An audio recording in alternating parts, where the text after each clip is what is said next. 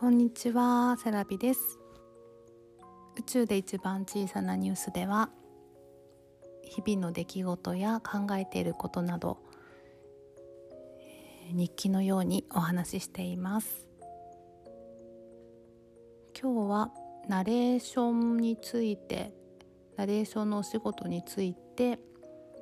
最近考えている AI と人間のそれぞれの強みについてお話しようと思います。でその前に先月の終わりに仕事の帰りに車を運転していたら後ろから追突をされてでえー、っと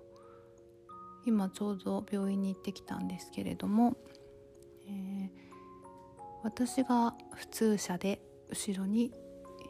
大きめのバンですね。後ろからバンって追突されて結構すごい衝撃でその時はね大丈夫だったんですけど後から痛みが出てきて検査に行ってで骨とか神経は大丈夫っていうことだったんですがうーんなんか筋肉が張りが痛みがあって。で整体に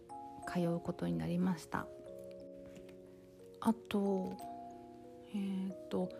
事故のあと3日ぐらい夜眠れなくて首が痛いのと頭が痛いのとなんか目が覚めて眠れなくなってでそれも薬をもらったんですけど今日ちょうど4日目だったんですけど4日目の今日はみっちゃんが夜中調子が悪くてね今隣で寝てますけど夜吐いたりして今も熱があって夜中眠れなかったので朝方久々に爆睡できました。あと MRI の検査中にあの15分ぐらい爆睡しましたね。事故に遭ったのが4月27日だったんですけどあのその日が誕生日の同級生の男の子がいて小学生の時かな？その男の子が自分の誕生日って死になの日なんだよねって言ってて。で事故のあの書類をいろいろ書くときに事故日4月27日って書くときにそれを思い出して死になの日に死ななくてよかったなと思いました。あと後ろにね子供たちが乗ってなかったのもよかったね。でこの事故に遭ったことをツイッターに載せたんですけど思いがけずたくさんの方からあのいろいろとコメントをいただきましてご心配おかけしちゃったなってちょっと思いつつもその言葉がすごくあの元気づけてくれたっていうので今の私にはすごく必要な言葉たちだったのであのありがたく頂戴いたしました。皆さんありがとうございます。みっちゃん大丈夫？ポテトチップス食べて。さっきしょうまさんが食べてたやつ食べてるけど大丈夫？では本題に行きますね。えっ、と最近考えている AI のナレーションと人間私のナレーションの強みについてなんですけれどもテレビとかラジオではあんまり私は聞かないんですけれども YouTube の動画のナレーションで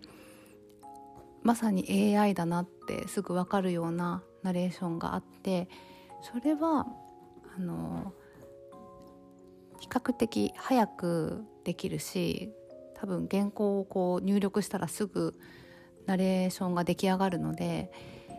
そういう意味ではすごくあの利用価値はあると思っているんですけれども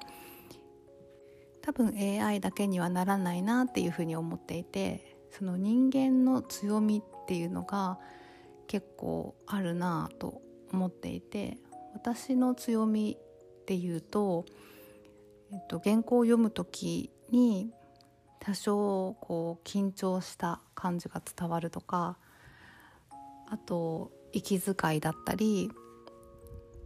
あとはそうですね原稿を読むっていうことが楽しいとか嬉しいとかそういう感情が乗ってきたりとかそういう感情って人間にしかないことでひいては私が生きてる意味とか意義とかあとは価値みたいなものがそのナレーションに乗っかってくるんじゃないかなって思っているんですね。だから自分のこう生きてる意味というものがお仕事につながるっていうのがん？歯も熱い。お熱があるから。そっか。大丈夫？きつい？うん。寒くない？寒い？寒いか。しょもう布団着てえっ、と何？あそう自分が生きてる意味っていうのが仕事に直結するっていうのがうーんなんかワクワクするなっていう感覚なんですよね。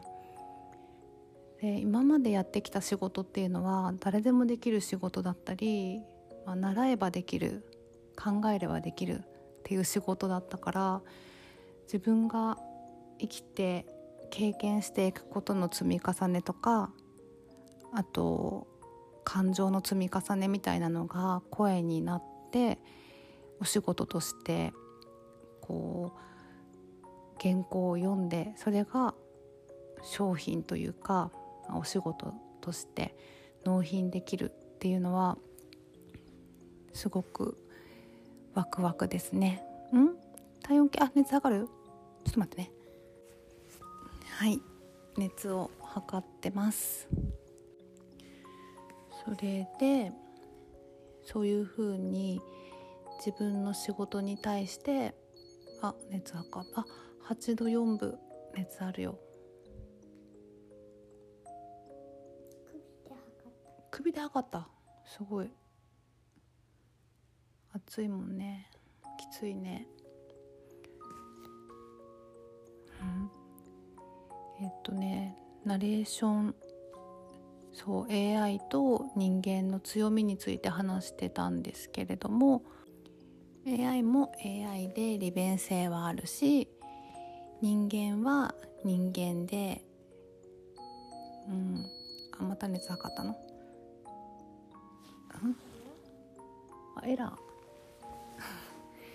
えっと人間は人間の価値があるなって思っています。で、まあ、そういうふうに、まあ、なんだろう AI を恐れずに自分の価値を高めていきたいなって思ってそういう気持ちで仕事をしていきたいなって思っているんですけどもちろん技術としてもまだまだ磨かないといけないことがたくさんあってで最近始めたボイストレーニングというのがあって、えっと、口の前に薄いティッシュみたいな紙を置いてふーって息を10秒同じ強さで吹き続けるっていうボイストレーニングがあってでそれはあのいわゆる筋トレの時の腹筋と声を出す時の腹筋って違うらしくてその声を出す時の腹筋を鍛えるのにいいっていうのを知ったんですけどなんでねそれをお母さんが知ったかというとみっちゃんがいつも見てるさあのアニメあるじゃん。何見てる？大きな声で言ってみて。デジモン。おデジモン。そうデジモンのオープニングテーマを息子がみっちゃんがね大好きでいつも歌ってて。でどっかお出かけする時もねいつも聴いてるんだよねでそれで聞いてたんだけど私は聞き流してて最初はね。でもみっちゃんが見てる時にふと気づいたんだけどこの歌ってる人めっちゃうまくないって思ったんだよね。でその私アニメソングをあまり知らなくてあのアニメを見ないので。でそのえっ、ー、とね谷本孝義さんかな？っていう多分有名な方なのかな？すっごい歌うまって思ってで調べたら YouTube があってその YouTube で谷本さんがそのさっき言ったボイトレをねふーって息を吐くのを教えてたのね。でその谷本さんってもともと歌手になりたかったけどなれなかったから多分音楽の制作のお仕事をされていてである時たまたまそのアニメの曲を歌う人を探してるっていう方に出会ってで自分のデモテープをいつも持ち歩いてたからそのデモテープを渡したらしくてでそれを自分と言わずに渡したらしくて。そしたらその声をすごい気に入ってくれてこの人と連絡取りたいっていうふうに言ってくれたからあそれ自分ですって言ったらしくってなんかその話を聞いた時にその夢をつかむための努力というか夢を諦めずにそうやって多分きっといろいろとトレーニングもしてたし自分のデモテープをちゃんと持ち歩いてるみたいな努力がかっこいいなすごいなって思っていつか私もこのナレーターの道っていうこの番組のコーナーで自分のそんな話ができたらいいなって思ってます。で今まではナレーターへの壁っていうタイトルをつけてたんだけどその壁って今までは緊張とか微濁音が苦手とかあと発声についてとかお話ししてたんですがこれからはナレーターの道っていうタイトルにしようかなと思いました。細かいんですけれども、うん、壁を見つけてよじ登るのも壁についてちゃんと理解できるのもいいことなんですけれどもそれも含めて道だなと思ってそんなタイトルにします。よし。ではちょっと今日は隣に熱の息子が寝ていて、え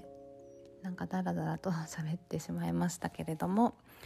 最後にですねツイッターでいただいた感想を、えー、とお話というかご紹介させていただきます。月セラジで検索しますよ。はいえー、っと「ハッシュタグ月せらじ」をつけてコメントをしていただいたのがえー、っとこれはここからかな。よし、えー、いつもお便りありがとうございます」という回にトートさんから「こちらこそです」といただきました。ありがとうございます。そしてえー、ベースに声を出品しましたという回に高ピさんから音声の売り買いをできるサービスを使うなど徐々にセラビさんが声のプロになっていく過程のようでドキュメント的といただきました。高ピさんありがとうございます。こういう風にポッドキャストで残していくのも楽しいかもですね。そして、えー、そのベースで発売した声を買ってくださったトートさんからの感想でこれは、えー、セラビさんの主張を聞いた私っていうので、えーと、頭が爆発した絵文字とかいろいろ目がハートになったのとか目が星になって爆発しそうになって最終的に骸骨になった 絵文字。で尊すぎるので遺体が一つ増えることになりますっていう。あのこれはすごくこう多分喜んでくださったんじゃないかなと思います。あそうトートさんがこの、えー、声の出品したものを聞いてくださった感想をトートさんのラジオで話してくださってるのでそれも貼っておきます。でそれとほぼ同じ気持ちというのでハッシーノさんからも頂いていてえー、セダビさんにはもちろんありがとうやけどトートさんにも同じくらいありがとうと言いたいと台本を書いてくださったトートさんへのあの感謝の気持ちを書いてくださっています。橋野さんもありがとうございます。えーと、とあとしゅうさんにもあのしゅうさんが100円買おうか迷ってるっていう話をされてたのであのインプットとしてプレゼントしますっていうことであのお送りしたんですがえっ、とその回もですねちょっと概要欄に貼っておきますが本当にしゅうさんの、えーと、感想が嬉しくてあのその私が読んでいる台本の女の子が本当にいるみたいな感じを受けてくださったっていうのがすごく嬉しかったです。しゅうさんもありがとうございました。では最後まで聞いてくださりありがとうございます。またお耳にかかります。さよなら。これ。じー。使って飛び乗って風になって。大つら軌道を越えろ。ルルルルルルルルルルルルルルルルルリリリル。リリリリリ。前のビラシ見られなちとなる。レイラソラ突き抜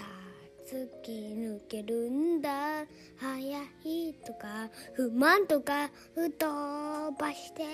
眉まのりと旅なんかいんなれ迷っての震えても行動しておい見つかってしして立ち上がって君と見つめる一な地平線さざつがで飛び乗って風になって。で明日体の目印にしてさ飛んでいけ人距離へ